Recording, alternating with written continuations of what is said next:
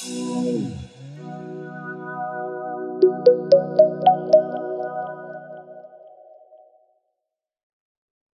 à tous, bienvenue dans le podcast DocToys, le podcast DocToys qui parle sans tabou du handicap pour construire ensemble une société plus inclusive. Ensemble, nous allons parler d'un moment très particulier qui a chamboulé la vie de nos invités, l'annonce du handicap. Comment faire face à cette nouvelle? Comment continuer d'avancer malgré les doutes et les difficultés? À travers cet échange, nous allons voir quelles ont été les répercussions de ce Big Bang dans leur vie. Je suis Virginie Guillain et pour en parler, j'accueille Lali Dujolier, diagnostiquée tardivement autiste Asperger. Bonjour. Bonjour Lali, bienvenue dans l'émission. Merci de m'inviter. Est-ce que vous pouvez vous présenter aux personnes qui nous écoutent? Alors, je suis donc euh, Lali Dujolet, j'ai 45 ans, je suis mariée, j'ai deux fils de 18 et 13 ans et demi. Euh, j'ai deux activités professionnelles. Euh, d'une part, je travaille à temps partiel pour une association qui s'appelle le Club des Six, qui crée et gère des habitats inclusifs pour personnes en situation de handicap. Et le reste du temps, je travaille à mon compte. J'ai créé une petite structure qui s'appelle Aspi at Work. Et je propose des conférences et des sensibilisations sur le handicap invisible dans les écoles et les entreprises. Comment vous, vous expliquez donc le spectre de l'autisme et, notamment le vôtre l'autisme, c'est pluriel. Il n'y a pas une forme d'autisme, mais autant de formes d'autisme qu'il y a de personnes autistes.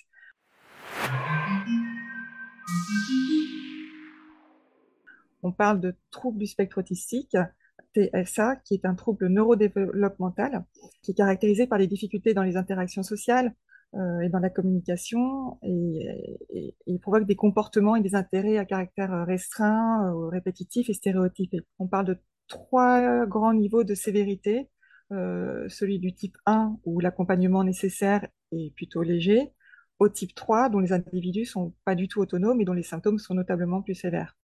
L'autisme Asperger, c'est l'autisme de type 1, on l'appelle plus Asperger aujourd'hui, mais bon, euh, on se reconnaît entre nous euh, sous cette dénomination-là. C'est une forme d'autisme sans déficience intellectuelle. en ce qui me concerne, je suis HPI. Euh, les difficultés que je rencontre sont principalement sociales et de l'ordre de la communication, dans la mesure où j'ai un traitement d'information qui est très atypique. Euh, j'ai une boule à facettes en guise de cerveau plutôt qu'un cerveau normal qui reçoit une information, la traite et euh, sait y répondre directement.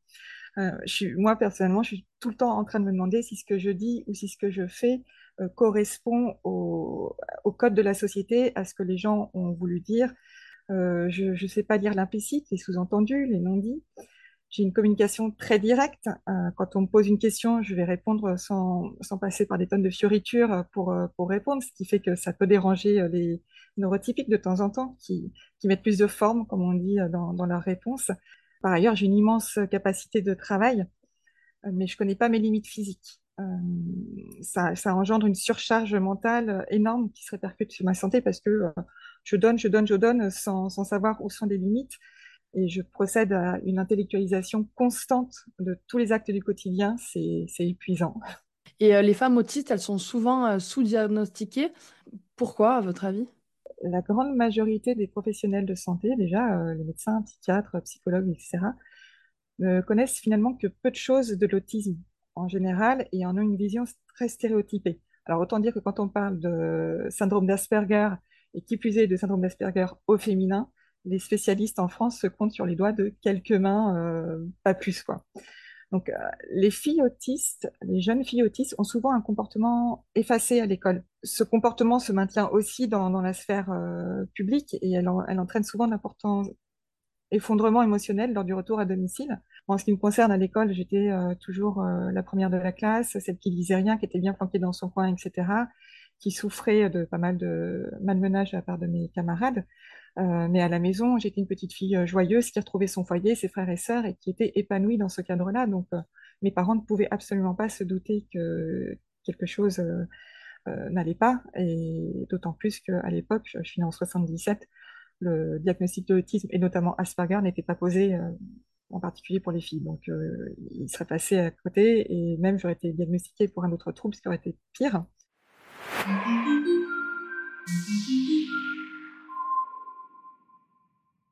Donc l'autisme est souvent difficile à détecter, surtout chez les femmes qui présentent par ailleurs aucune déficience intellectuelle et qui, euh, endosse le, le, rôle de maman, de, de salarié, de, bonne amie, etc. Et, voilà, on, on, se camoufle, on se cache. Et puis alors en plus, les critères diagnostiques sont depuis toujours basés sur des manifestations que l'on retrouve chez l'homme ou le garçon alors que chez la femme et la fille, les caractéristiques se présentent différemment. Bien sûr. Et vous, justement, vous avez eu, euh, eu un diagnostic euh, tardif et long. Comment euh, et quand l'annonce de votre autisme a été, a été faite?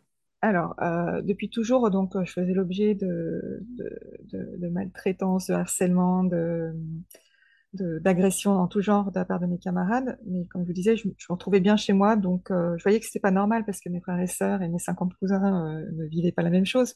Mais bon, je me disais que c'était dû à moi, à mon comportement.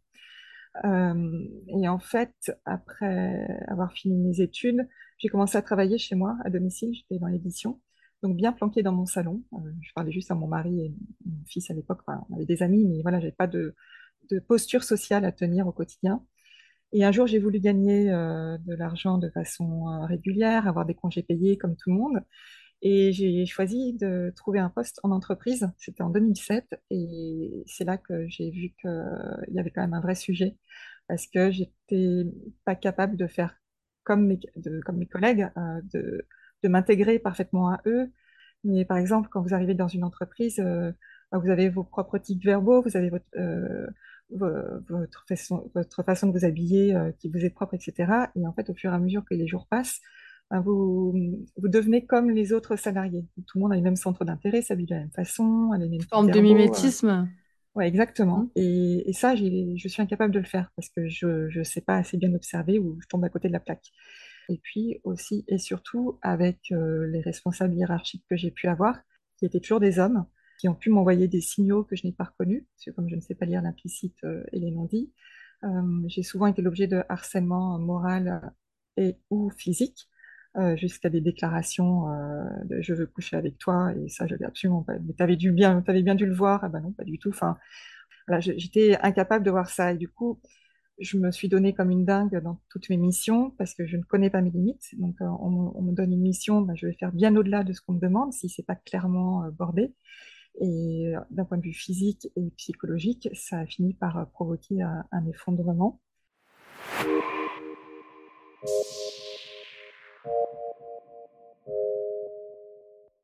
Mais avant cet effondrement, en 2007, dès 2007, quand je suis arrivée en entreprise, j'ai pris une stagiaire qui euh, était en processus de diagnostic euh, d'autisme Asperger. Quand elle est rentrée dans la pièce, ça a fait un effet boomerang. J'ai cru que c'était moi dans un miroir. Euh, c'était la première fois de ma vie que je, pouvais parler à quelqu'un aussi fluidement de tout ce que je ressentais, de tout ce que je vivais. Et j'avais l'impression qu'elle elle répondait en écho exactement à tout ce que je pouvais vivre. Quand elle m'a fait part de son processus diagnostique, je me suis renseignée. C'est comme tout le monde, j'avais l'image de l'autisme qui l'enfant qui se roule par terre, euh, qui, est, non-verbal et qui ne sait pas communiquer. Aujourd'hui, je sais que c'est une autre forme de communication, c'est pas qui sait pas communiquer. Et donc, euh, je me suis renseignée avec mon époux et je cochais toutes les cases. J'ai fait plein de tests sur Internet qui semblaient démontrer que j'étais à 99% sûr d'être autiste.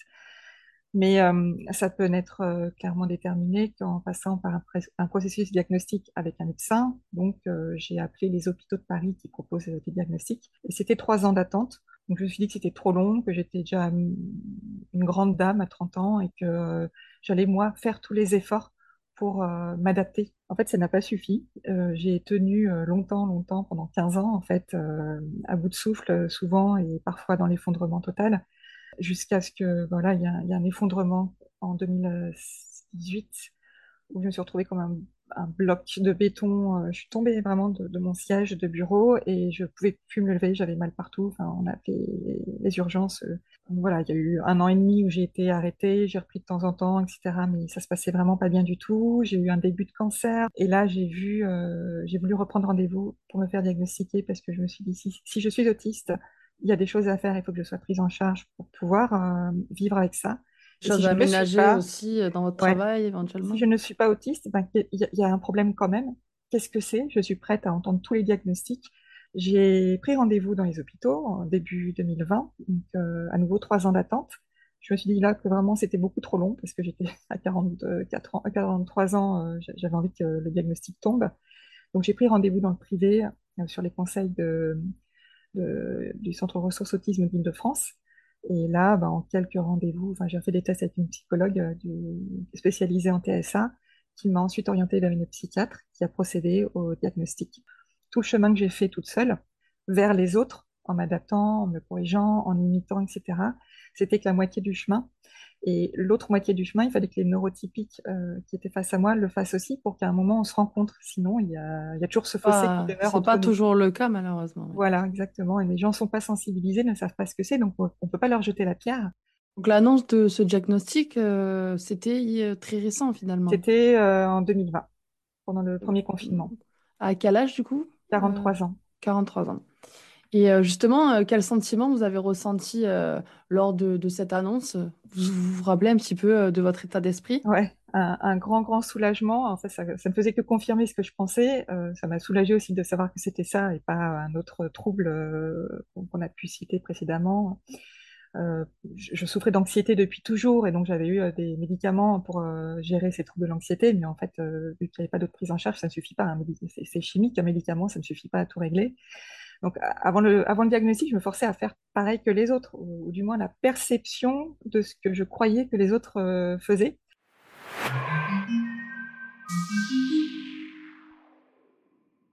Euh, avoir un diagnostic m'a permis de comprendre pourquoi je réagis d'une certaine façon dans certaines situations. Ça m'a permis aussi de faire la paix avec un passé difficile et douloureux. J'ai quand même été euh, aussi violée par cinq individus parce que j'ai pas vu le mal venir. Ça m'a permis de trouver des solutions efficaces pour pallier à certaines problématiques ou euh, comportements et d'avancer pour le mieux, d'avoir une meilleure perspective d'avenir quelque part. J'ai compris que je ne suis pas responsable de ma façon d'être. je me suis retrouvée moi-même avec euh, mes spécificités. Tout le monde en a, elles ne sont pas toutes autistiques, euh, mais on est tous des êtres uniques. Et quel impact le diagnostic a eu sur votre vie personnelle, notamment sur votre couple, sur euh, la relation que vous avez avec vos enfants ou avec vos amis? Ah bah alors, un impact euh, très très positif parce que je peux donc m'autoriser à être moi avec euh, mes propres limites, mais aussi ma, ma fantaisie naturelle qui me caractérise. professionnellement, mon statut RQTH, j'ai pu remplir le dossier MDPH avec ma psychiatre et ça a permis d'acquérir un statut MDPH qui m'a permis de pouvoir demander des aménagements pour mon poste, mais également d'en de quel type justement ces aménagements? Moi, en ce qui me concerne, euh, je suis dans un environnement qui est calme, parce que je supporte pas, j'ai une, hypersensibilité à tout, tous les sens. Les cinq sens euh, sont hypersensibles. Il ne faut pas qu'il y ait trop de bruit, il ne faut pas qu'il y ait de passage derrière mon dos, parce que je supporte pas de pas savoir ce qui va arriver, euh, l'imprévu, les surprises, c'est vraiment très difficile. Ça peut vraiment me, me mettre dans un état de, stress terrible. Donc, j'ai pas droit aux anniversaires surprises. Bon, c'est pas grave, je, il fait très bien, ça me va très bien. en termes au boulot aussi, moi, je fais beaucoup de télétravail. Ça m'épargne euh, les transports en commun qui sont une vraie phobie avec euh, le téléphone. Puis euh, je peux aménager mes horaires aussi pour pas être dans la foule des transports en commun. Et le fait de pouvoir en parler avec mes collègues, ça, ça a été vraiment très important parce que le jour où je suis arrivée, ma patronne m'a demandé si je souhaitais en informer mes collègues, sachant que quand vous avez une RQTH, vous n'êtes pas obligé d'en parler à votre employeur, ça vous appartient à vous. Et si vous souhaitez à votre employeur, l'employeur n'a pas le droit d'en parler à qui que ce soit d'autre. Euh, donc, euh, bah, moi, j'ai souhaité le faire parce que, euh, avec les problèmes que j'avais eus précédemment dans les autres boîtes, eh ben, ça a permis de mettre tout de suite un terme aux, idées reçues ou aux, questions qu'on peut se poser quand je parle avec quelqu'un. Il n'y a, plus de problème d'incompréhension. Mes collègues se sentent tout à fait libres de, savoir ce que j'ai voulu dire. Et moi, pareil, à l'inverse, si j'ai pas vraiment bien compris quelque chose ou si une mission n'est pas assez bordée, je pose la question pour ne pas m'éparpiller et puis euh, ne, pas, ne pas me tromper dans ce qu'on me demande. Et j'ai appris aussi que quand on me propose de prendre un café, euh, c'est euh, un acte purement social et non pas si j'ai vraiment envie de prendre un café. Avant, je pensais que je dis non, j'ai pas soif ou non, j'aime pas le café. Et le fait d'avoir une reconnaissance officielle et médicale et de la MDPH, fait que ben, personne n'a à remettre en, question ce diagnostic, ce qui a pourtant été le cas lorsque je l'ai annoncé aux gens que je connais. Il y en a beaucoup qui ont été Oh, mais t'es sûr, mais t'as pas l'air autiste, comme si les autistes avaient un air spécial. Euh, donc voilà, les gens s'inventent tous, s'improvisent tous médecins quand vous leur dites que vous avez ce diagnostic-là. Ils savent mieux que vous ce qu'est l'autisme. Donc, euh, ça a eu un impact euh, sur vos relations amicales notamment. Oui, amicales et même familiales. Il y a des gens qui, encore aujourd'hui, deux ans plus tard, euh, ne m'ont jamais posé de questions, n'ont jamais manifesté le moindre intérêt euh, par rapport à la chose. Alors ça peut être peut-être euh, par souci de, je ne sais pas, pour me préserver. Pudeur peut-être. Ouais, pudeur peut-être, c'est ça.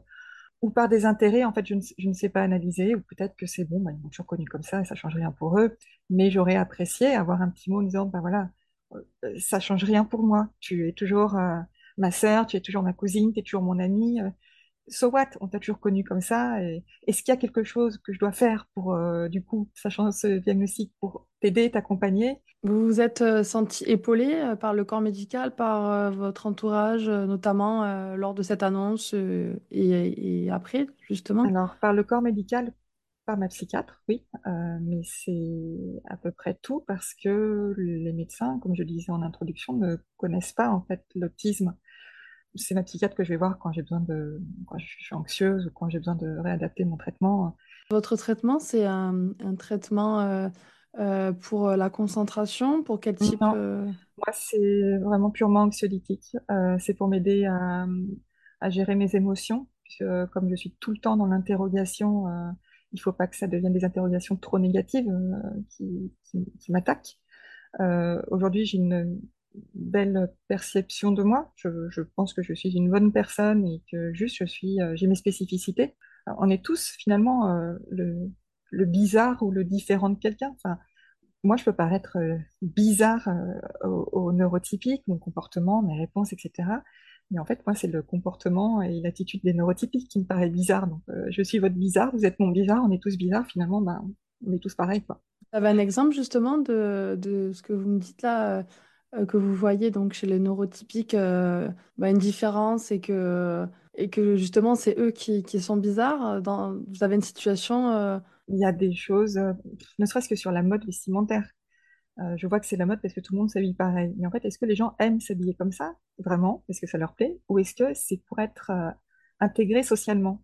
Et que donc, pour être incluse dans un groupe, notamment quand on est euh, adolescent, c'est super important euh, la notion de groupe pour se construire. Moi, je m'en fichais d'être habillée euh, à, mon goût. Enfin, je reprenais souvent les vêtements de ma grande sœur, hein, donc c'était peut-être plus tout à fait à la mode cinq ans plus tard, mais, bon, voilà, ça, me convenait bien. Mais j'ai été rejetée pour ça. un jour, quand je suis arrivée, j'ai habité beaucoup en province, en déménageant régulièrement parce que mon père est militaire et du coup, c'était une énorme chance parce que du coup, tous les trois ans, je changeais de camarade et donc pendant quelques mois, j'étais tranquille et euh, je ne faisais pas l'objet de harcèlement. Donc ça, c'était une chance. Mais en revanche, voilà, j'ai jamais eu euh, l'occasion de, de, de m'intégrer à un groupe parce que j'étais trop, trop différente, ne serait-ce que une question vestimentaire. Euh, je peux vous donner l'exemple de, l'achat d'une baguette de pain, par exemple. Euh, je sais exactement quel est le chemin, quels sont le nombre de pas qui vont me mener jusqu'à la boulangerie. Et ce que je vais demander au boulanger, c'est toujours la même chose. Et dans tous les actes, chaque fois que je vais parler à quelqu'un, je répète dans ma tête 20 000 fois ce que je vais lui dire, de telle façon, dans tel ordre, de façon à manque aucune information. Donc, je sors de chez moi, je vais chez mon boulanger, je lui demande euh, un pain complet tranché, hop, je ressors, euh, tout s'est bien passé. Euh, aujourd'hui, on est mercredi.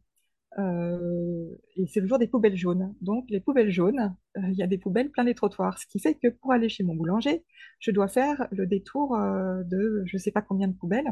Donc, ça va me rajouter un nombre de pas par rapport au nombre de pas du, lundi où il n'y a pas de poubelle sur le trottoir. Et je suis obligée de recalculer du coup le nombre de pas suffisant qu'il va falloir me rajouter pour arriver jusqu'à la porte de la boulangerie si je ne veux pas rester au milieu du chemin. Déjà, le fait d'avoir dû rajouter un nombre de pas pour aller jusqu'à la boulangerie, c'est un stress. C'est mince. Est-ce que j'ai rajouté dans ma tête le bon nombre de pas pour aller jusqu'à la boulangerie C'est un rituel du coup qui vous, euh, qui vous conforte euh? C'est très envahissant en fait. Ben, je ne sais pas faire autrement. Je ne sais pas faire autrement. Même pour aller prendre le métro, euh, je sais combien de pas il y a si je prends la tangente. Si je prends pas la tangente, un petit détour. bref, je, compte tout le temps, tout le temps, tout le temps. Et, du coup, j'arrive à la boulangerie. Si c'est pas le même boulanger, alors la catastrophe, euh, je ressors parce que je le connais pas et je sais pas comment s'il va comprendre la phrase que je me suis répétée euh, 20 000 fois. Euh, et si je le connais mais qu'il n'y a pas le, pain tranché euh, que je demande habituellement, ben là je, euh, deviens complètement idiote. Je, regarde les autres pains, je sais pas quoi demander. Je ressors en disant je reviens. Euh, en général, je reviens pas. Et quelles sont les informations ou le soutien que vous auriez aimé euh, que, que l'on vous donne ou avoir? Ouais, j'ai commencé mon processus diagnostic euh, en 2007. À l'époque, il n'y a rien qui existait. Donc, euh, je, crois que j'aurais pas pu être aidée à ce moment-là. J'aurais peut-être euh, été internée, j'en sais rien. J'aurais eu une surmédication de, pour euh, calmer l'anxiété, la phobie, des choses comme ça. Donc, finalement, c'est bien que j'ai mon diagnostic plus tard. Je connais trop de femmes qui sont en détresse euh, et parce qu'elles ne sont pas aidées, que leur conjoint n'accepte pas, parce que bah, t'es autiste, c'est-à-dire que t'es folle. euh, et, c'est difficile en fait d'avoir une bonne image de soi, déjà de façon générale, hein, pour, tout, tout- le monde, je pense. Euh, Mais en plus, quand on sait qu'on porte le nom d'un diagnostic qui véhicule beaucoup d'idées reçues qui sont fausses, qui mettent les gens mal à l'aise, ben, il faut être très très bien armé et très à l'aise soi-même pour pouvoir distiller un message joyeux et optimiste, comme je m'efforce de le faire euh, dans mes conférences ou dans mes interventions. Comment vous avez vécu donc euh, les différentes étapes lors de cette annonce de diagnostic? Alors j'imagine différemment euh, que quelqu'un qui, qui apprend vraiment euh, euh, ce, diagnostic, puisque vous, vous, étiez déjà dans une démarche bien avant euh, de, vous documenter, etc.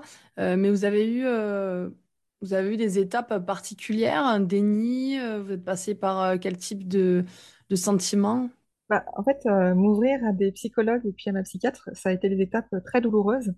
Parce que d'un coup, euh, je parlais euh, de ce que j'avais toujours caché à mon entourage. Parce que c'était, voilà, j'ai eu une enfance qui était très heureuse en famille, mais euh, terriblement douloureuse euh, au quotidien dans, à l'école. Donc, euh, mon entourage n'était pas forcément au courant du nombre d'agressions, euh, des sévices, euh, du viol, du harcèlement à répétition. Faire ressortir tout ça, mettre des mots dessus dans ce que je cachais toujours en moi, euh, été difficile. J'ai jamais autant pleuré que pendant les, rendez-vous que j'ai eus chez ma psychologue, alors que je, je pleure jamais. J'ai investi dans des options Kleenex pendant la procédure de diagnostic parce que c'était devenu un truc. Je passais le seuil du, du cabinet, euh, je commençais déjà à pleurer, à être émue. Donc, euh, ça a été aussi euh, l'étape d'annonce à ma famille proche, donc à mon mari qui le savait déjà, mais voilà, ça a confirmé et à mes enfants, à qui j'ai hésité à le dire, mais qui devaient être les premiers interlocuteurs dessus. Euh, ils étaient déjà adolescents il y a deux ans, en pleine période où euh, confrontation avec les parents. Euh, et donc moi, je leur faisais tout le temps répéter ou éclaircir euh, les propos qu'ils tenaient en disant, mais t'as dit ça, ça voulait dire ça ou ça? Eh ben, euh, ça veut dire ça, c'est logique quand même. Je dis, bah non, parce que le verbe que tu as employé, il pourrait vouloir dire autre chose. Donc ça les agaçait à fond. Donc en fait, ça a permis de faire la paix aussi avec ça ça a apaisé les relations. Parce que je leur ai demandé si- s'ils me donnaient l'autorisation d'intervenir dans les médias. Je suis euh, pas mal sollicitée, et puis j'ai beaucoup travaillé avec le cabinet de Sophie Cluzel lors du précédent quinquennat. Et puis j'ai commencé à faire des, interventions donc auprès des écoles et des entreprises, mais j'avais besoin d'avoir leur validation parce que je voulais pas qu'un jour un de leurs copains leur dise Ah, si ta mère elle est autiste, euh. Donc eux, euh, ils m'ont dit qu'il n'y avait aucun problème pour ça, que même au contraire, ils étaient admiratifs du courage que ça pouvait demander. Et qu'aimeriez-vous dire à d'autres personnes qui sont dans la même situation que vous, donc qui ont appris euh, leur diagnostic d'oser euh, en parler à leur entourage. Alors, celles qui me répondent, bah oui, mais euh, moi j'ai peur qu'un tel me tourne le dos ou d'être renvoyé par mon employeur. Moi, je leur réponds que c'est qu'ils ne sont pas entourés des bonnes personnes et ni par le bon employeur et que donc il faut, il n'y a pas de raison de souffrir euh, d'être une personne qui a des spécificités euh, qui ne sont pas des déviances. hein. On n'est pas, on n'a pas de déviance en étant autiste. Par exemple, moi, tout le monde dans la rue ne sait pas que je suis autiste, ça se voit pas. Mais les gens qui me connaissent euh, savent dans quel état émotionnel je me trouve à un instant T. Parce que j'ai adopté euh, un petit truc, euh, je mets trois bracelets au même poignet, au poignet gauche, quand tout va bien. Quand je me sens un petit peu fébrile, un peu tendue, j'enlève un bracelet, je passe au poignet droit. Donc les gens voient que ben, je suis pas dans mon état tout à fait waouh. Et quand j'enlève encore un bracelet qui m'en reste plus qu'un, c'est que bon là, il faut qu'ils viennent à mon secours pour m'entourer et m'aider à prendre soin de moi, enfin me- me- me- m'extraire de la situation anxieuse dans laquelle je me trouve. Et ça, ça vaut aussi au travail. J'en ai parlé à mes collègues. Du coup, elles savent que quand elles voient que j'ai qu'un seul ou deux bracelets, c'est peut-être un petit peu moins le moment de venir que quand j'en ai trois. Donc, c'est un, petit truc comme ça qui est, qui est facile à opérer. Et puis aussi, euh, leur dire de bah, de rejoindre les communautés qui existent sur les réseaux sociaux, où euh, c'est souvent là qu'on trouve euh, le courage, euh, soit de finir son diagnostic, parce qu'il y en a beaucoup qui, comme moi, ont commencé par des autodiagnostics et qui n'osent pas aller plus loin, ou alors qui ne trouvent pas les bons praticiens pour se faire diagnostiquer.